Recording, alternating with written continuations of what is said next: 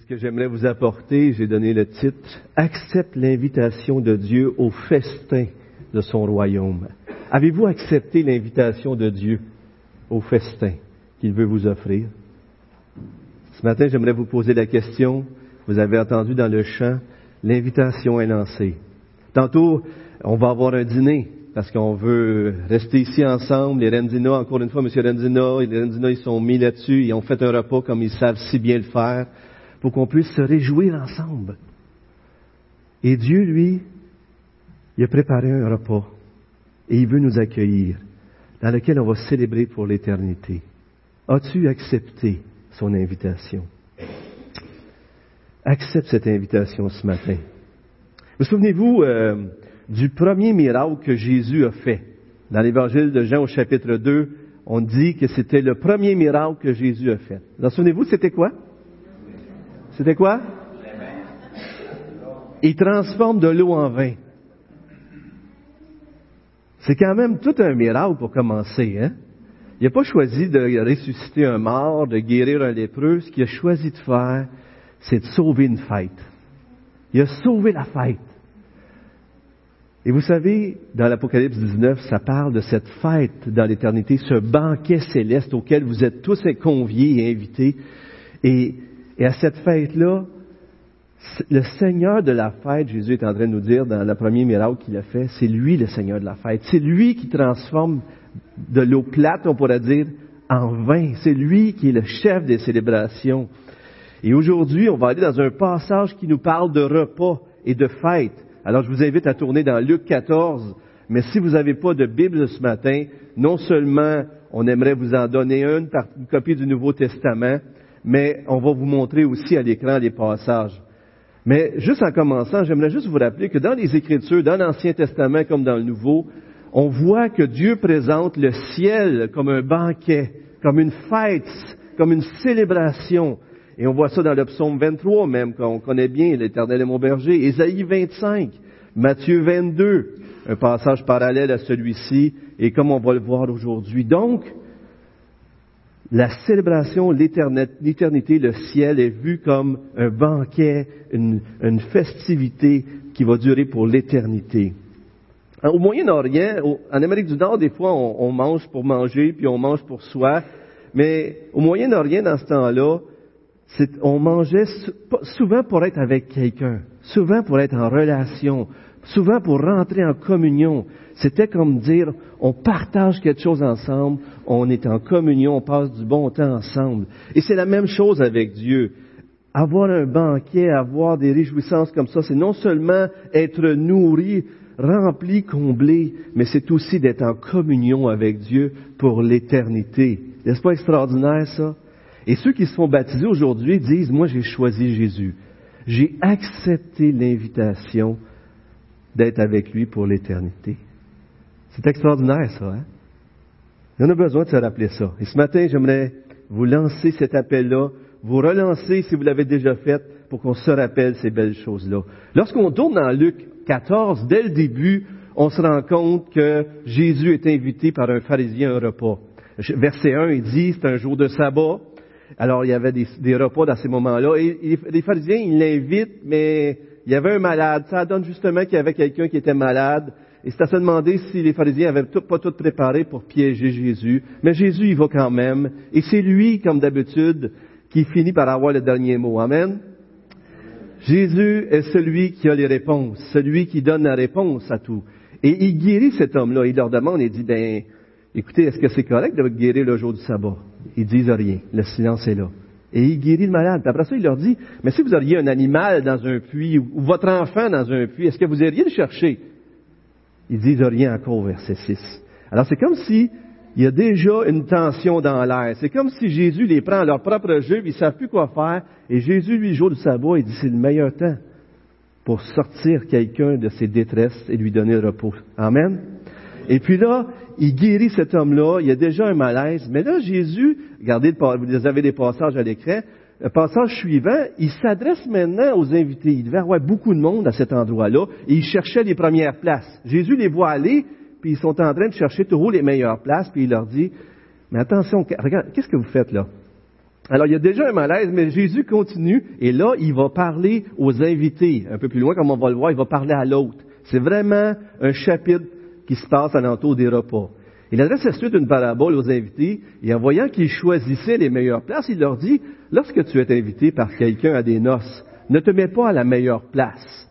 Et ça continue, verset 10, mais lorsque tu es invité, va te mettre à la dernière place, afin qu'au moment où celui qui t'a invité arrive, il te dise, mon ami, monte plus haut, alors tu seras honoré devant tous ceux qui seront à table avec toi. Et là, il donne le principe qu'il veut communiquer aux invités. En effet, toute personne qui s'élève sera abaissée et celle qui s'abaisse sera élevée.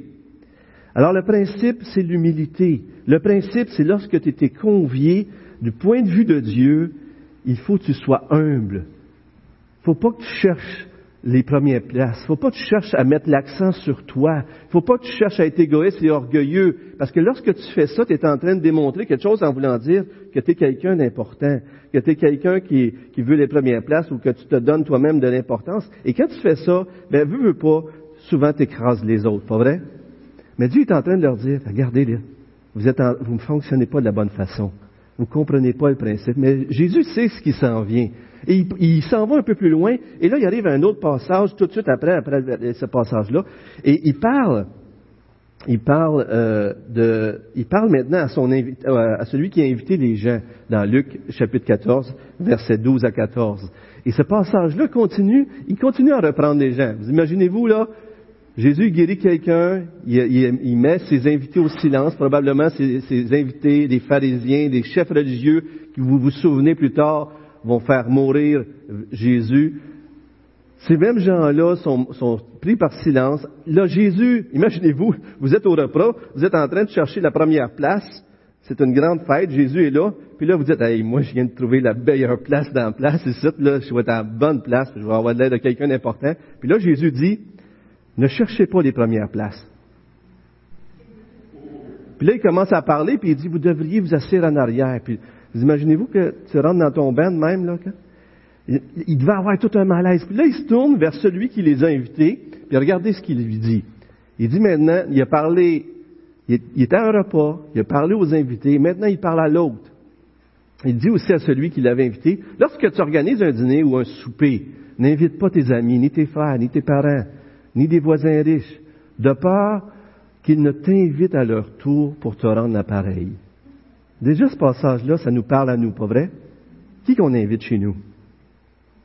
Nos amis, les gens qu'on aime, qu'on est bien avec, la famille. Regardez ce que Jésus dit. Il dit pas que c'est mal de faire ça, mais il dit qu'il est en train de mettre la perspective du royaume des cieux dans tout ça. Il est en train de dire ce qui est important de faire. Vous voulez investir dans le royaume, vous voulez faire les choses de la bonne façon.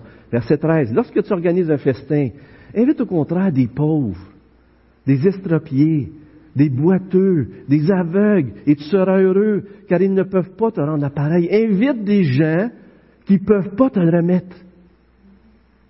C'est un peu comme si Jésus leur disait, faites comme moi je fais avec vous. Les autres ne comprennent pas encore, ça. En effet, cela te sera rendu à la résurrection des justes. Et là, Jésus, il introduit la résurrection des justes. Il introduit le ciel ici, là. Il est en train de leur dire, regardez, là, faites ça puis le ciel, au ciel, ça va vous être remis. Il est en train de parler à des chefs religieux qui probablement tous pensent qu'ils sont à la bonne place, qui probablement tous pensent qu'ils vont rentrer au ciel. OK? Là, il y a tout un malaise. Jésus, il les a mis sous silence au début en guérissant quelqu'un le jour du sabbat. Après ça, il reprend les invités. Celui, il y a quelques personnes qui ont baissé dans leur siège. Après ça, il parle à son autre puis il dit arrêtez d'inviter toutes les grandes personnes, les bonnes personnes. Et qu'est-ce qu'il y avait à ce repas-là, à ce grand repas-là? Il devait avoir vraiment des gens in, tu sais, là? Pas vrai que c'était comme ça? Et là, Jésus, il dit, Arrête de arrêtez de faire ça. Invitez des gens dans le besoin. Puis dans la pensée de ce temps-là, malheureusement, il croyait que ceux qui étaient pour rentrer dans le nouveau royaume, puis tout ça, il fallait qu'ils soient parfaits, ils soient même il y avait cette pensée-là qu'il fallait qu'il n'y ait pas de défaut physique. Tu sais, c'est terrible, là. il y avait des pensées, là. Puis là, Jésus, il reprend. Et là, on arrive au passage d'aujourd'hui. C'est une longue introduction, mais c'est juste pour vous montrer comment il faut regarder souvent à qui Jésus parle et le contexte pour voir qu'il y a quelque chose, il y a une belle richesse dans tout ça. Et là, Jésus, on arrive euh, à le passage d'aujourd'hui. Et le premier verset, c'est comme si, admettons, vous imaginez les malaises, vous avez déjà vécu ça dans vos familles. Un bon coup, il y, a, il y a une tension, il y a une chicane qui pogne entre deux personnes, puis là, il y en a un qui dit, ouais, ben j'espère que les Canadiens vont gagner. C'est juste pour détendre l'atmosphère, tu sais. Ou, euh, ouais, ben j'ai hâte aux vacances cet été. Là, on passe sur une autre discussion, tu sais. Tu te dis, ça, on va sauver la, la mise, tu sais. Mais là, il y, a, un gars là-dedans qui se dit, ben, je vais dire quelque chose qu'on est tous d'accord, on va peut-être être au ciel un jour, tout ça. Ben, je vais dire ça, moi. Après avoir entendu ces paroles, un de ceux qui était à table, Jésus dit, heureux celui qui prendra le repas dans le royaume de Dieu. On va dire ça, là. Nous autres, on va tout être ici au, au royaume des cieux. Ça va détendre l'atmosphère, peut-être, tu sais. Puis là, Jésus, il arrive, puis il continue à les remettre à leur place. Pourquoi? Parce qu'ils aiment assez pour leur faire réaliser qu'ils ne sont pas du bon côté de la clôture, qu'ils n'ont pas accepté l'invitation de Dieu au festin. Lisons ensemble la parole de Dieu, le passage d'aujourd'hui, si vous voulez bien. Verset 16. Jésus lui répondit, Un homme organisait un grand festin et invitait beaucoup de gens. Il y avait beaucoup de gens. À l'heure du festin, il envoya son serviteur dire aux invités, Venez car tout est déjà prêt. Mais tous, sans exception, se mirent à s'excuser. Le premier lui dit, J'ai acheté un champ et je suis obligé d'aller le voir. Excuse-moi, je t'en prie. Un autre dit, J'ai acheté cinq paires de bœufs et je vais aller les essayer. Excuse-moi, hein? Je t'en prie. Un autre dit, Je viens de me marier. Hein? C'est pourquoi je ne peux pas venir, je suis désolé. À son retour, le serviteur rapporta, rapporta ses paroles à son maître. Alors le maître de la maison en colère, dit à son serviteur, va vite sur les places dans les rues de la ville et amène ici les pauvres, les estropiés, les aveugles, les boiteux. Le serviteur dit, Maître, ce que tu as ordonné a été fait et il reste encore de la place. Le maître dit alors au serviteur, au, euh, au serviteur, va dans les chemins le long des haies et ceux que tu trouveras, oblige-les à entrer afin que ma maison soit remplie. En effet, je vous le dis, aucun de ces hommes qui avaient été invités ne goûtera mon festin. Parole de Dieu. Jésus présente, son royaume, le ciel à venir, comme un, festin. Un festin qui dépasse tous les festins, mais pas un festin comme ceux qui, qui étaient organisés cette journée-là. Un festin pour les humbles. Un festin qui va combler notre faim. Un festin qui va nous faire oublier tous les festins ici-bas. Un festin qui va combler notre soif, notre faim, tous ces bons désirs qu'on a qui ne sont pas comblés. Dieu va les combler. Il va finir, ça va être fini avec nos tristesses. Ça va être fini avec nos larmes. Ça va être fini avec les souffrances. Ça va être fini avec les deuils. C'est un festin perpétuel, comme l'Apocalypse nous le présente dans chapitre 19. Et aujourd'hui, on va regarder ça ensemble. Mais j'aimerais aujourd'hui que vous puissiez prendre ce, ce message-là comme une parole qui s'adresse à vous. Supposons qu'on est tous assis à cette cérémonie-là et que Jésus nous parle. Est-ce qu'on est prêt à recevoir cet appel? Est-ce qu'on est prêt à recevoir cet appel que Dieu nous dit? Pour être admis dans son festin du royaume des cieux, on va voir aujourd'hui qu'on doit accepter premièrement son invitation. La première chose qu'on doit faire, on doit accepter son invitation. Deuxièmement, on doit, si on, accepte l'invitation, ça va être parce qu'on va avoir réalisé dans quelle situation on est. Ces gens-là, ces chefs religieux-là ne réalisent pas qu'ils ont besoin de Jésus. Troisièmement, on doit calculer les implications. Donc, accepter son invitation. On doit réaliser notre situation et on doit calculer ce que cela implique. Prions si vous voulez bien. Seigneur, on veut te demander ta grâce ce matin pour que ce soit toi qui nous parles. Ce matin, tu nous dis, soyez à l'écoute. Écoutez-moi, j'ai un appel que je vous fais. C'est aujourd'hui le jour du salut. C'est aujourd'hui que je vous invite à entrer dans mon royaume, à ce repas, à ce banquet céleste. Seigneur, que les gens qui sont ici ce matin n'entendent pas l'homme, mais t'entendent toi. Passe par-dessus mes faiblesses, Seigneur, et que ton esprit nous parle au nom de Jésus-Christ, je te prie. Amen. Amen. Remarquez d'abord les derniers versets du passage d'aujourd'hui, versets 22, 23. L'autre, qui représente Dieu le Père, bien sûr, qui, qui fait les invités, il voit qu'il y a des gens qui sont pas venus. Qu'est-ce qu'il veut? Il veut remplir la salle. Il veut pas juste avoir quelques invités, mais il veut remplir. Son serviteur dit, j'ai invité les pauvres, les estropiés, tous ces gens-là, j'ai fait ce que tu m'avais dit, mais il reste encore de la place. L'autre, il dit, vas-y. Va dans les rues, va chercher, check en arrière des haies, va dans les petites rues, partout. Je veux remplir la salle. Je veux que tout le monde soit là. Ça, c'est le cœur de Dieu, pas vrai? Avez-vous vu le cœur de Dieu là-dedans? Dieu veut que tout le monde soit là. Il veut que tu sois là. Dans un autre passage dans 2 Pierre, il dit que, 2 Pierre 3, 9, qui dit que il veut qu'aucun périsse, mais que tous soient sauvés. Maintenant, pour comprendre le contexte, faut comprendre la coutume de l'époque. Lorsqu'on faisait un repas, un banquet, à l'époque, ce qu'on faisait, c'est qu'on envoyait habituellement deux invitations. La première invitation, on disait, hey, je vais faire un banquet. Et, tel, dans tel moment à peu près, puis plus le banquet était gros, plus qu'on invitait à l'avance. Ça pouvait être allé de quelques jours, quelques semaines, et si c'était un banquet royal, etc. Fait que là, on disait aux gens, qui, qui allez-vous venir? Et là, il y a 10, 20, 100 personnes qui disent qu'ils vont venir, etc. Et là, tu faisais le banquet. Tu préparais la viande. La viande, ça coûte cher, ça peut se perdre, toutes ces choses-là. Alors, il préparait tout ça. Et lorsque c'était prêt, il renvoyait quelqu'un pour les inviter. Puis là, il dit, voilà, c'est prêt, venez manger. En d'autres mots, c'est un peu comme s'il se fiait sur la réponse de la première demande pour préparer le repas. C'est logique, on est d'accord? On fait ça nous autres aussi des fois. Hey, je fais un souper, allez-vous venir, on fait un repas, combien de personnes? Est-ce que tout va bien à l'arrière? Excellent, excellent. Tant qu'il n'y a pas personne qui a pris trop de bouillon.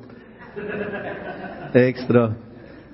Et alors, il invite les gens, les gens, on dit, on veut être là, alors il fait un banquet, et lorsqu'il arrive le banquet, regardez bien la situation, c'est important qu'on comprenne là. Il arrive au banquet, et qu'est-ce qui se passe? Les gens disent, ah, je ne peux pas y aller en fin de compte. Voyez-vous ce qui se passe? Dieu a fait des invitations par ses prophètes dans l'Ancien Testament. Dieu a invité plein de gens. Et là, Jésus arrive auprès des chefs religieux. Il leur dit, Jésus, le royaume des cieux est proche. Je suis là. Et ils ont toute la raison de réaliser que Jésus est la deuxième invitation. Les prophètes sont venus, le royaume est à venir, voulez-vous faire partie? Les Juifs, les, Israélites, ils disaient, oui, oui, on va être sauvés, on va être sauvés. Et là, Jésus arrive, il leur dit aux pharisiens et aux chefs religieux de l'époque, il dit, le royaume des cieux est là. Mais, qu'est-ce qu'ils ont fait, les chefs religieux? Ils l'ont refusé. Ils ont même été jusqu'à le crucifier. Voyez-vous la situation? Jésus est en train de leur mettre dans le visage, vous, vous donnez toutes sortes d'excuses pour ne pas rentrer dans le royaume des cieux, toutes sortes d'excuses qui ne marchent pas. Et Jésus leur ramène ces choses-là pour qu'ils comprennent qu'ils ont besoin de changer et d'accepter l'invitation. Le royaume des cieux est là. Imaginez-vous que vous avez invité quelqu'un, vous avez préparé une grosse bouffe, hein, Monsieur Rendina? Vous avez préparé une grosse bouffe, vous les avez invités, vous avez 100 personnes qui viennent, c'est ce que vous avez fait aujourd'hui, et euh, je ne sais pas combien de personnes. Et puis là, tout le monde dit, ben, en fin de compte, Monsieur Landza, je m'excuse, mais euh, j'ai quelque chose, j'ai quelque chose, j'ai quelque chose.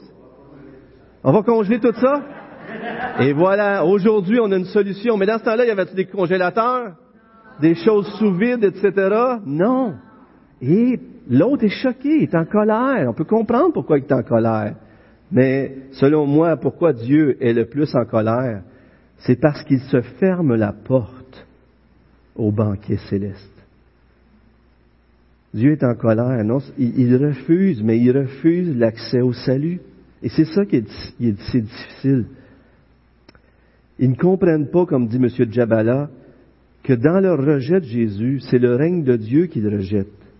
C'est la même chose pour nous. Notre relation avec Jésus détermine notre relation avec Dieu et avec le royaume. As-tu accepté l'invitation de Jésus au banquet? L'as-tu accepté? Et c'est important ce matin. Lorsqu'on va voir dans des passages parallèles, dans Matthieu 22, 8, je crois qu'on va vous le mettre à l'écran aussi, c'est un autre passage qui raconte un peu l'histoire pareille. Il y a des affaires semblables, il y a des affaires différentes. Probablement qu'il a, raconté l'histoire dans deux occasions différentes. Mais il dit une phrase quand même très frappante. Il dit, les noces sont prêtes, mais les invités n'en étaient pas dignes. C'est dur, hein? C'est comme si le fait d'accepter Dieu nous rendait dignes de cette invitation-là. L'humilité nous permet d'accepter cette invitation-là Et c'est tellement beau. Regardez euh, dans Luc 14, je vous le, je vous le dis dans, dans le texte d'aujourd'hui qu'on regarde vers la fin, il dit, En effet, je vous le dis, aucun de ces hommes qui avaient été invités ne goûterait à mon festin. C'est dur. Ils se sont fermés la porte. On peut comprendre pourquoi Jésus l'autre, parle de l'autre comme étant choqué. Et c'est ce que Jésus fait. Il leur dit, écoutez, réveillez-vous. Vous, je suis là, le royaume des cieux est arrivé.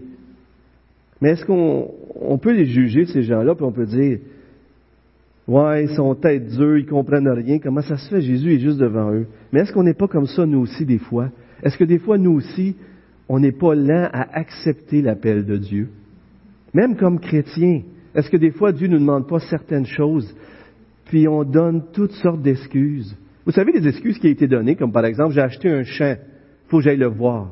Dans ce temps-là, il n'achetait pas de champ sans aller le voir en premier. Même aujourd'hui, est-ce que quelqu'un ici a acheté quelque chose sans aller le voir? Ça doit être assez rare.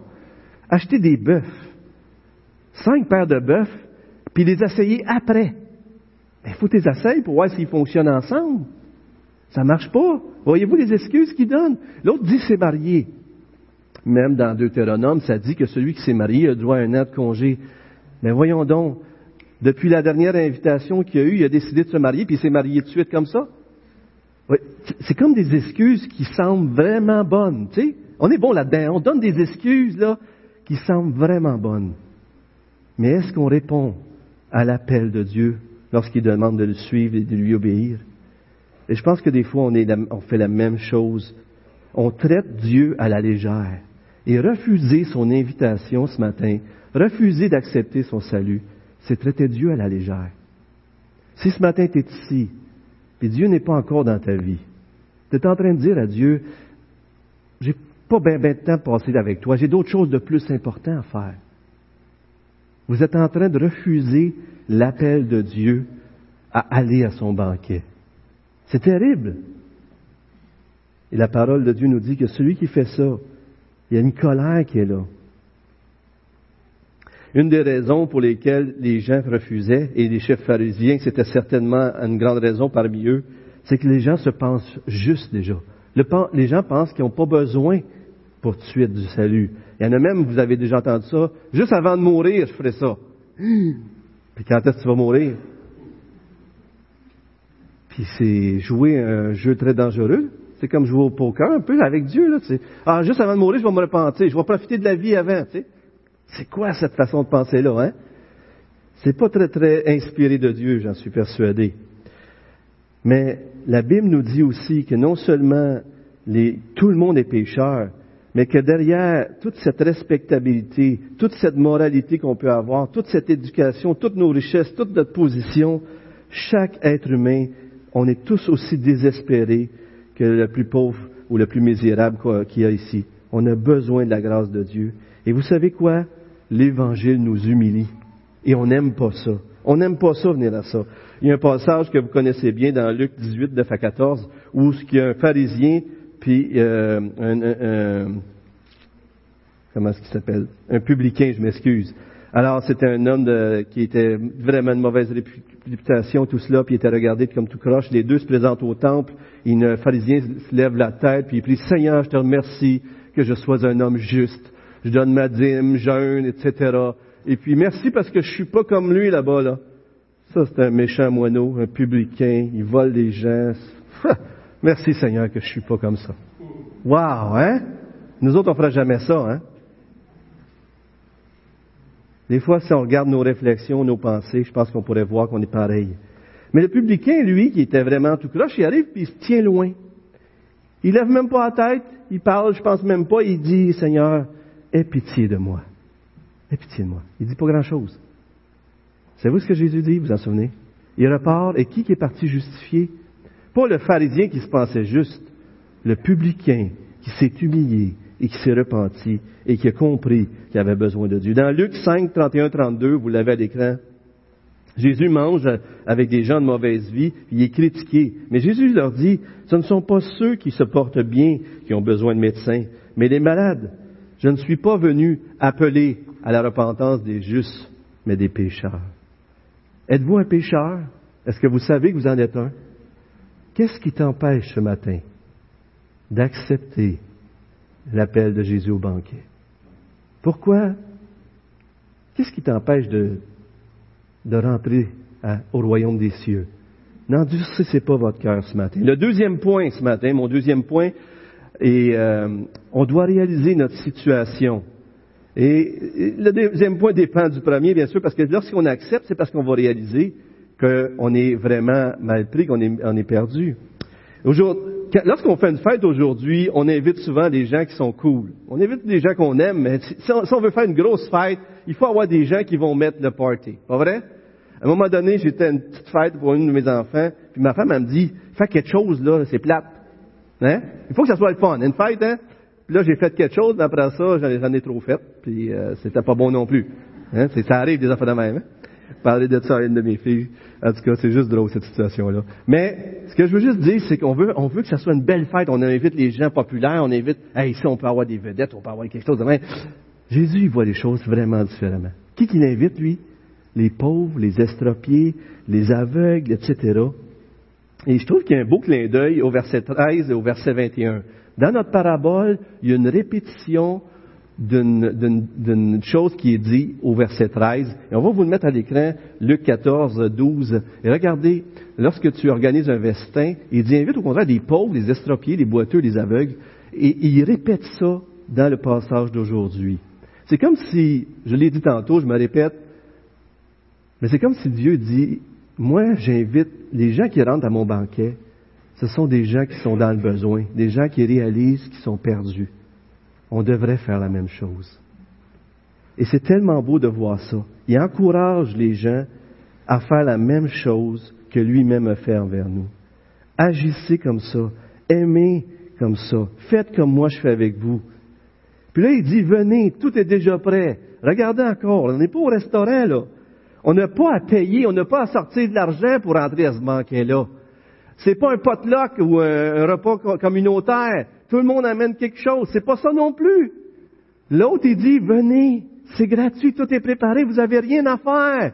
Vous avez juste à rentrer. Et il nous invite, et c'est ça la grâce. On n'a rien à faire parce que Jésus a tout accompli. Il a donné sa vie sur la croix. Et par la foi, on, a juste à croire que quand que Jésus était sur la croix, il a payé pour les péchés de Donald. Il a payé pour tes péchés à toi. On ne peut pas se préparer d'une façon morale.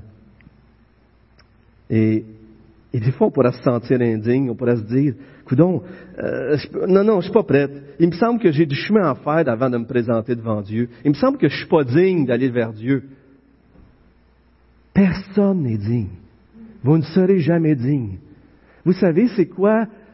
Quand est-ce qu'on désire le plus prendre un bain? Quand est-ce qu'on désire le plus prendre un bain? Quand on est sale. Et plus qu'on est sale, plus qu'on a hâte, pas vrai?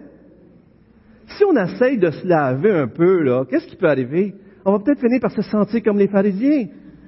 Oh, je peux attendre en fin de compte. Vous êtes tout croche. Vous êtes sale. Vous êtes rempli de péché. Vous savez même pas comment vous allez vous en sortir. Venez à Jésus-Christ. Laissez-lui, lui, vous laver. Essayez pas de vous laver, vous allez, c'est comme une tache de boîte. Si on essaie de se laver sur une tache de boîte, qu'est-ce qu'on fait? On l'éteint. Vous ne pourrez jamais vous laver par vous-même. Acceptez ce matin l'invitation de Jésus. Recevez-le dans vos vies. Demandez-lui de vous rendre digne parce que vous serez jamais digne. Le repas est préparé, venez. Vous savez, on n'aime pas la grâce. Parce que la grâce, c'est comme dire qu'on n'a pas le contrôle. Si c'est par grâce, on n'a plus de contrôle sur notre salut. Si c'est par grâce, je ne peux pas contrôler rien pour être sauvé. Je peux juste l'accepter. La grâce, on n'aime pas ça. Ça nous met mal à l'aise parce que on est obligé d'accepter les choses, puis on n'a pas le choix d'accepter parce qu'on n'a rien à faire d'autre. Puis la grâce fait juste nous montrer que dans le fond, on est tellement mal pris qu'il faut que le salut vienne de Dieu, de l'extérieur. On aime, la grâce c'est quelque chose d'extraordinaire. Mais pour celui qui veut s'en sortir seul, la grâce, on n'aime pas ça. En fin de compte, la grâce, qu'est-ce que ça fait? C'est que ça nous fait mourir à nous-mêmes puis à nos œuvres. C'est pour ça que dire j'accepte ton cadeau, vous avez déjà vécu ça? On arrive pour aider quelqu'un, puis on ne veut pas être aidé, on veut pas être aidé, hein? Non, non, non, je vais m'arranger, je vais m'arranger, je vais m'arranger. Vous savez, c'est quoi ça? C'est de l'orgueil. C'est de l'orgueil, frères et sœurs. Puis le banquet, c'est pour les humbles. Le banquet de Jésus-Christ, c'est pour ceux que Dieu va avoir goûté à l'humilité parce qu'ils vont avoir regardé à la croix de Jésus-Christ. Imaginez que quelqu'un arrive ici et qu'il dise, ben, un homme, mettons, je suis un prostitué. J'ai été, j'ai, vendu de la drogue, puis même moi, je, je suis moi-même pris complètement dans la drogue. J'ai fait plein de choses tout croche. Même, j'ai une maladie. Une maladie à cause de mes péchés. Qu'est-ce que l'Église peut bien m'offrir? Qu'est-ce que l'Église peut bien m'offrir? Qu'est-ce qu'on pourrait lui dire? Qu'est-ce qu'on pourrait lui dire? C'est exactement pour des gens comme toi. L'invitation, c'est pour des gens qui sont perdus puis qui le savent comme toi. Ça veut-tu dire que les riches ou les gens qui se portent bien ou qui ont une belle vie, ils peuvent pas rentrer au ciel? Ben non, tout le monde peut rentrer au ciel. Sauf que plusieurs se pensent justes, pas vrai? Jésus invite ceux qui voient qui en ont besoin. Ça, c'est notre position. Il y a quelqu'un qui a dit, je trouve ça très intéressant. Quand vous serez au ciel, vous aurez trois surprises. Écoutez bien ça. Quand vous serez au ciel, vous avez trois surprises. Vous allez être surpris de qui n'est pas là. Vous allez être surpris de qui est là. Puis vous allez être surpris que vous êtes là. Vous allez être surpris de qui n'est pas là. Peut-être vous allez dire, hey, je t'assure qu'il était sauvé. C'est un leader chrétien même. Vous allez être surpris de qui il va être là. Hein, lui? Il était tout croche. Il essayait de sortir, mais il était tout croche. Mais il va être au ciel parce qu'il va avoir cru, il va avoir mis sa confiance pas dans ses œuvres, mais en Jésus-Christ. Et vous allez réaliser au ciel comment vous êtes perdu. Finalement, il faut calculer les implications. Un passage qui vient juste par la suite, peut-être on peut le mettre à l'écran tout de suite. Ça nous, amène à réfléchir aux implications. Le salut est gratuit, complètement gratuit. On ne peut pas gagner notre salut. On ne peut pas gagner le ciel. On ne peut pas être invité. Euh, on ne peut pas aller par nous-mêmes au, au, ciel. Ça nous prend l'invitation de Dieu. Il faut que ce soit lui qui nous invite. Mais, lorsqu'on se présente, lorsqu'on veut suivre le Seigneur, il va y avoir des implications. C'est intéressant comment Dieu Jésus continue le passage. Un peu plus loin, il dit, si quelqu'un vient à moi, ça me préférait à mon père, à sa mère, à sa femme, à ses enfants, à ses frères, à ses sœurs et même à sa propre vie, il ne peut pas être mon disciple. Celui qui ne porte pas sa croix et ne me suit pas, n'est pas, pas prêt à être mon disciple. Et si donc aucun de vous, un peu plus loin, verset 33, à moins de renoncer à tout ce qu'il possède, ne peut pas être mon disciple. Le salut est gratuit, complètement gratuit. Et ce qu'on est en train de parler ici, c'est juste une réorientation de nos priorités. Remarquez, c'est les priorités qu'on parle. On ne parle pas de faire des choses, on parle juste de remettre les priorités aux bonnes places. Dieu doit être le premier dans ta vie. Est-ce que tu veux accepter ce matin l'appel du salut? Est-ce que tu es prête à l'accepter? Est-ce que tu es prête à tout renoncer? Qu'est-ce qui aujourd'hui t'empêche d'accepter cette invitation de te donner à Dieu puis de dire, je ne sais pas comment je vais faire, mais aujourd'hui je veux donner ma vie à Dieu et te suivre coûte que coûte. Et peu importe les gens dans ma vie, peu importe les choses dans ma vie, ils vont toutes passer après toi. Parce que toi, tu m'as mis en premier dans ta vie. Est-ce que Dieu nous a mis en premier dans sa vie? Savez-vous qu'est-ce qu'a fait le Père? Il a donné son Fils unique pour toi et pour moi. Savez-vous qu'est-ce qu'a fait Jésus? Il a été jusqu'à la croix. Il a porté les péchés sur la croix. Il a crié, mon Dieu, mon Dieu, pourquoi m'as-tu abandonné? Pour toi, pour moi. Il t'a mis en priorité et ce qu'il attend de toi, c'est que tu le mettes en priorité. Vous savez, on peut se dire, ouais, le prix, le prix de suivre Jésus, c'est énorme. C'est gratuit le salut. Mais c'est vrai que de le suivre, il y a des implications. Mais pensez au prix de ne pas le suivre. Avez-vous déjà pensé à ça? Un autre passage dans Jean 3,36 que je vous mets à l'écran. Jésus a aussi dit que celui qui croit au Fils a la vie éternelle. Mais celui qui ne croit pas au Fils ne verra pas la vie, mais la colère de Dieu reste au contraire sur lui. Tant qu'on ne se tourne pas vers le Fils, la colère demeure sur nous. La colère de Dieu. Parce que qui a porté la colère que tu mérites? C'est Jésus. Alors quand tu tournes vers Jésus, tu crois que Jésus sur la croix a porté la colère que tu méritais. Jésus a-t-il la première place dans ta vie? Es-tu prête à l'accueillir? Vous savez, on prend le repas du Seigneur, la Sainte Sainte, le pain et le vin, à tous les mois ici, et à chaque fois ce repas-là, pensez-y, est lié au banquet à venir. Prenez ceci en mémoire de moi. Faites ceci jusqu'à temps, jusqu'à son retour. Vous en souvenez-vous? Et ce banquet-là, c'est le pain. Le pain qui représente son corps qui a été brisé pour toi à cause de tes péchés. Ce, repas-là représente le, fruit de la vigne, le vin, le fruit de la vigne qui représente son sang qui a coulé pour que tu sois dans une nouvelle alliance, une nouvelle relation avec Dieu qui fait en sorte que tu as la vie éternelle. Ce repas-là pointe continuellement vers le banquet à venir. Un banquet qu'on peut lire dans Apocalypse 19. Et j'ai entendu comme la voix d'une foule immense.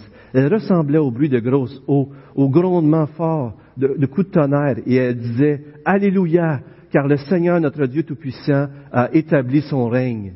L'ange me dit alors, écrit, heureux, heureux, heureux ceux qui sont invités au festin des noces de l'agneau, l'agneau qui, donne sa vie pour nos péchés. Heureux ceux qui sont invités au festin des noces de l'agneau.